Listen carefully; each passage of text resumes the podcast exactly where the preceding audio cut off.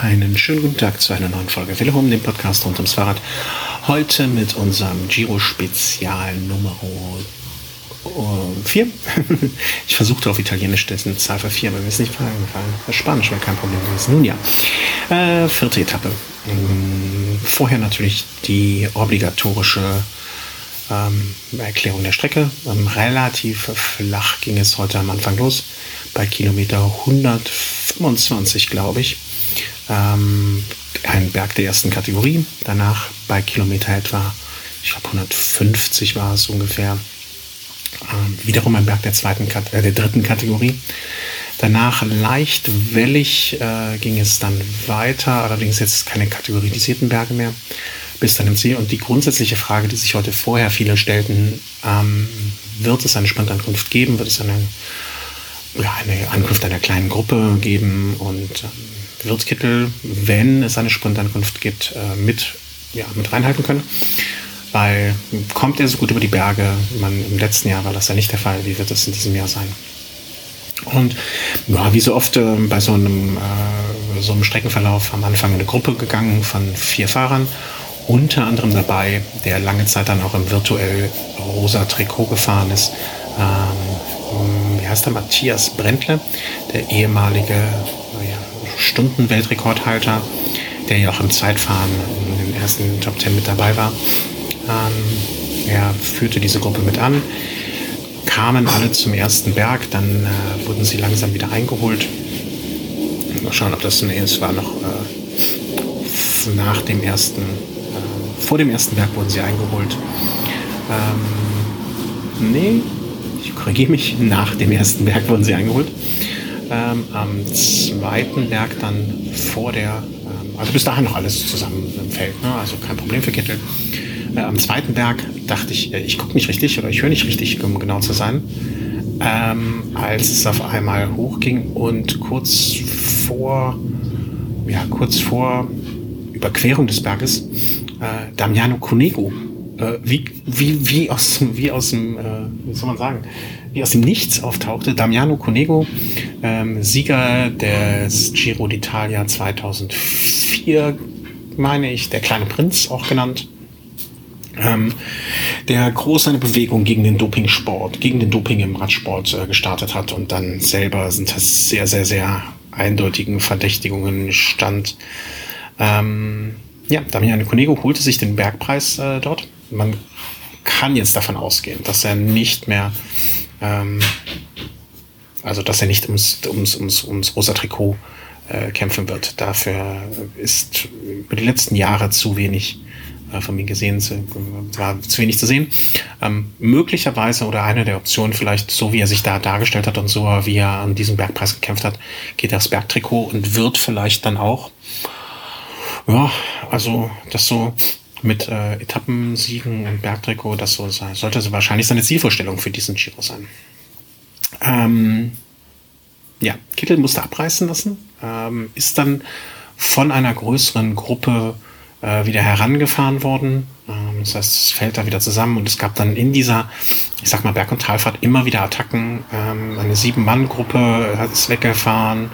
Ähm, dann waren es mal sechs Mann. Also es gab immer, wie, immer, immer wieder ähm, Attacken und dabei waren Conti, Ulissi, Demaci, äh, Conego Dumoulin natürlich auch mit dabei, ähm, der später noch äh, von sich reden machte. Ähm, und im Prinzip kam aus diesen äh, Fahrern dann auch am Ende äh, eine Attacke, äh, wo sich gegen Ende Ulissi durchsetzte. Ulissi vom Team Lampre, dem ehemaligen Team von Damiano Conego oder lange Jahre seinem Team, äh, hat die Etappe abgeschossen.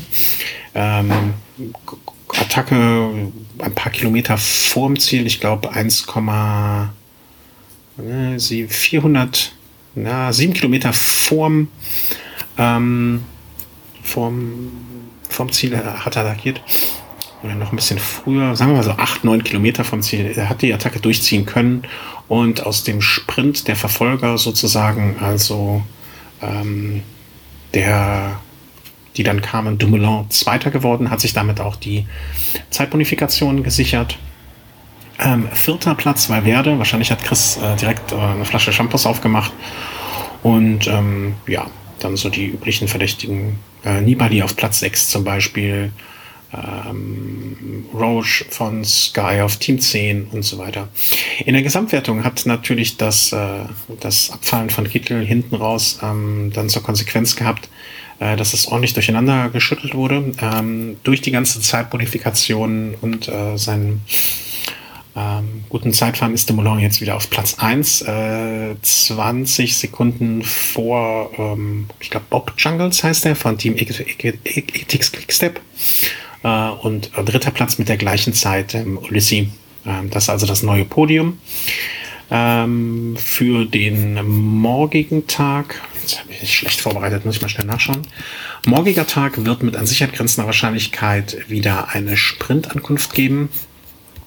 Ähm, muss ich mal verifizieren, ob das auch stimmt, was ich hier gerade sage. Ähm, war zumindest so ähm, ausgewiesen, fünfte Etappe.